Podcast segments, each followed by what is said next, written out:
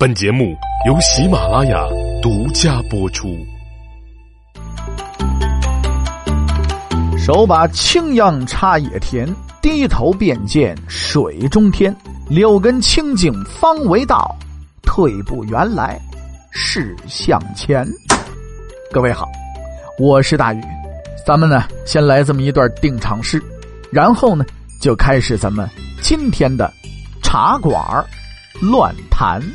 啊，继续咱们今天的强者游戏。呃，昨天呢，咱们跟大伙儿说这大汉铁军呢，说到哪儿呢？说到这耿恭啊，带着部队呢，呃，转移到了疏勒城，是吧？但是之前耿恭，你看就带着这么两百来人就把匈奴呢，这个上万人呢，就就就给打跑了。这匈奴人自称啊，说自己是草原的霸主，啊，自己是西域的霸主。现在这几万人灭不了几百汉军，你让匈奴人这脸往哪儿高啊？对不对？刚过了两个月，到七月份了，这北匈奴啊，果然卷土重来了。不行，我非得把这两百汉人啊，他给弄死。他们再次呢围攻耿恭驻守的疏勒城。不过，咱们说这疏勒城啊，虽然小，可是呢，却是依山而建。这个城地势非常的险要，在耿恭等人舍生忘死的有力防御之下呢，北匈奴这一回啊，又是赔了夫人又折兵啊，这偷鸡反蚀了一把米啊，死伤惨重，毫无进展。战斗当中呢，耿恭啊，又从当地啊，包括很多西域的这个番汉民众啊，也有少数民族的，也有汉人，是吧？招募了这个几千勇士，出城反击北匈奴人。北匈奴人是既吃不记打，还是毫无防备，结果又一次让耿恭偷袭得手，再吃了一回败仗。不过这回他们毕竟是兵多将广啊，失利之后也没有像以前那样退军，而是继续的围城啊。呃，然后呢，围城之后啊，这个还派人呢从上游堵塞了城外的山西水道，哎，断了城里的饮水。北匈奴人那个如意算盘呢，就是什么意思呢？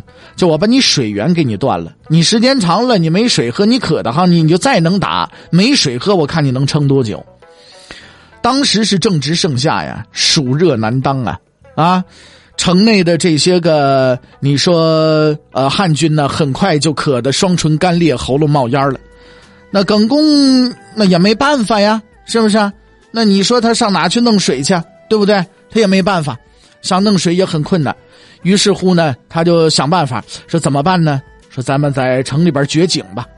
但是话说回来，咱们刚才也说了，疏勒城这个位置比较高，这军士们一口气往地下掘了十五丈啊，一大约莫就是三十来米啊，一滴水都没见着。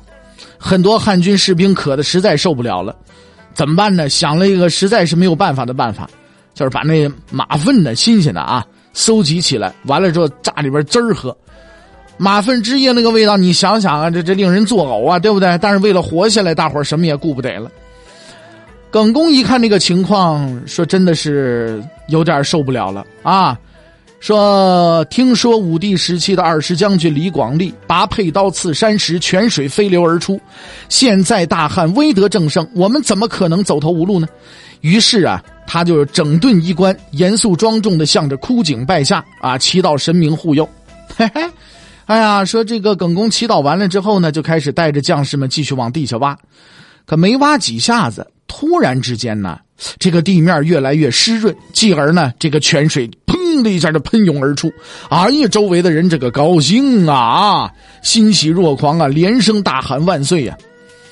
那按照古人的说法呢，这玩意儿就是说耿公的忠义啊，感天动地，所以呢，老天爷就说：行行行，把水给你吧，砰一下就把水给了。不过，咱们从现代科学这个角度来考虑这个事儿，其实也很好解释。就是耿公他们其实啊，已经往地下挖了很深的深度了。其实说说怎么着呢，也该到地下水的位置，再往下敲这么几几杵子，也差不多也就到了。就当时啊，啊没那个继续往下。如果当时啊第一次挖的时候就继续往下挖的话，兴许这水也就上来了。反正不管我们后边这个人呐怎么想啊。当时祈祷之后，枯井出水，那这肯定让耿恭和将士们相信我们那是有神仙老子罩着的，是不是？城中这士气呢再次的高昂起来。你看，我们缺水，水来了，而且呢还是我们祭告天地之后，砰的一下就出来了，这不是老天爷护着我们吗？所以呢，耿恭啊，还让军士们装了满满几大坛子水，走上城头，往女墙外边倒着玩儿。哎呀，北匈奴人满以为我把你们这个水源给断了，马上你汉军的这些个军马，甭管是人是马吧，都得变成干尸了，对不对？可一看怎么着，里边还有水，还往外倒，好家伙！心想这耿恭真是有神明相助啊！因为那时候人都愚昧啊，不仅是说这个这帮子人愚昧，那那那匈奴人更愚昧。那打也打不下来，困也困不死，北匈奴人也受不了了，说得了，那咱们就退吧，这就暂时那就退去了。哎，有个朋友会问了，哎，不对呀，你前次说这个节目的时候，你说耿恭受围攻的时候，西域都护陈穆啊，呃，这个和几校尉关宠怎怎怎么都不来救援呢？其实很简单，他们也正自顾不暇呢。关宠几百人被北匈奴围困在柳中城里，陈穆呢，则受到归附北匈奴人的燕齐国呀、秋瓷国的攻击啊。到十一月份的时候，陈穆是全军殉国了啊，这其实是也是挺惨的一事儿。当时西域还有军司马班超在遥远的疏勒国啊盘路城，而且呢，也正被龟兹人和这个姑墨人呢围攻。那朋友说，那东汉朝廷那么能耐，怎么不派这个士兵来增援西域呢？当时东汉朝廷实际已经啊，这个接到距离内地最近的关宠的求救信了，但是永平十八年八月，汉明帝刘庄驾崩了。十九岁的太子汉章帝即了位啊，就是这个这个后来称汉章帝啊。朝廷啊正在新老交替的混乱的时候，那一时半会儿也顾不得塞外的事情了。反正咱们回头呢再说这个耿恭这边啊，汉明帝驾崩的消息传来之后啊，这车氏人也就都归服了北匈奴了，一同呢开始来打疏勒城。耿恭就激励将士们身先士卒，奋勇御敌，又多次的击退了敌人。其实这段时间，耿恭之所以能坚持住，还是要多亏车师后王夫人的这个大力帮助。车师后王夫人本来是汉人之女，对汉朝呢是有感情的。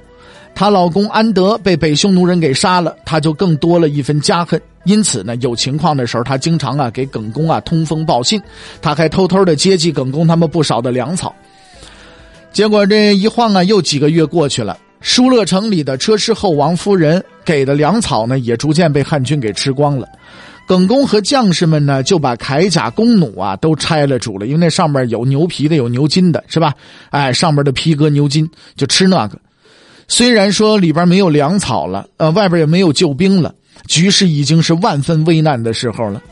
可是耿恭啊，跟将士们同甘共苦，推心置腹，所以大伙是毫无怨言，都拥戴耿恭，决心跟他誓死报国。只不过因为作战伤亡和饥寒交迫，耿恭手底下的士卒啊是越来越少，越来越少，最后只剩下几十人了。这时候北匈奴单于就觉得，那耿恭到这个时候已经山穷水尽了，你再能撑下去，你就厉害了，对不对？说得了，他肯定撑不下去了。于是他就派使者到疏勒城下呀，劝降耿恭，说只要你能投降啊，我就封你做白乌王。啊！我还给你美女当老婆，我还给你钱，给你粮，我什么都给你。耿公眼珠子一转，说：“计上心来，我诈降吧。”就装作对条件很感兴趣啊！有美女太好了，是吧？然后让使者进城详谈。等到北匈奴使者上的城头来见到本宫的，见到这个耿公的面的时候呢，耿公是当着城下北匈奴兵的面一刀就把使者给杀了。杀完之后，耿公还把使者的。这个肉割下来，就在城头上直接烤了，谈笑自若，吃下肚去。嘛，岳飞所唱这个“壮志饥餐胡虏肉，笑谈渴饮匈奴血”，就出自耿恭此举。耿恭当然不是吃人的狂魔，他是以自断退路的方式向北匈奴单于展示自己誓死不降的决心。那么，面对这样的困境，大汉的铁军还能坚持下去吗？咱们呢？下期节目继续聊。